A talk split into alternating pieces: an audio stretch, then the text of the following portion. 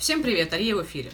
Недавно мы разбирались с культурной интерпретацией типов софта, которые способствуют производству, собственно, культурных артефактов.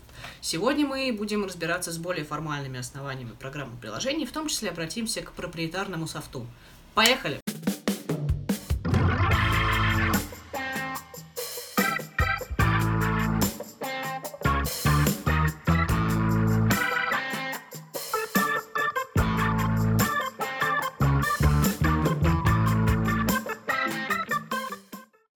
Итак, проприетарный софт, как уже стало очевидно совершенно из названия, подразумевает, что он является собственностью, собственностью частной какого-то конкретного автора или собственностью компании.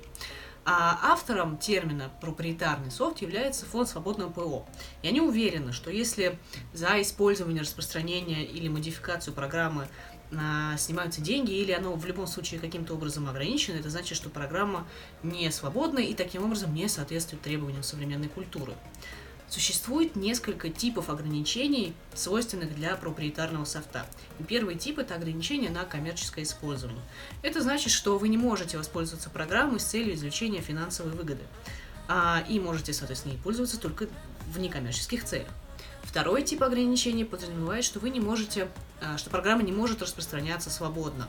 Иначе говоря, а вспомним пример с пакетами Microsoft Office, когда весь пакет стоит определенных денег, и за его скачиваемую копию вы платите деньги. Собственно, это и есть один из примеров проприетарного софта.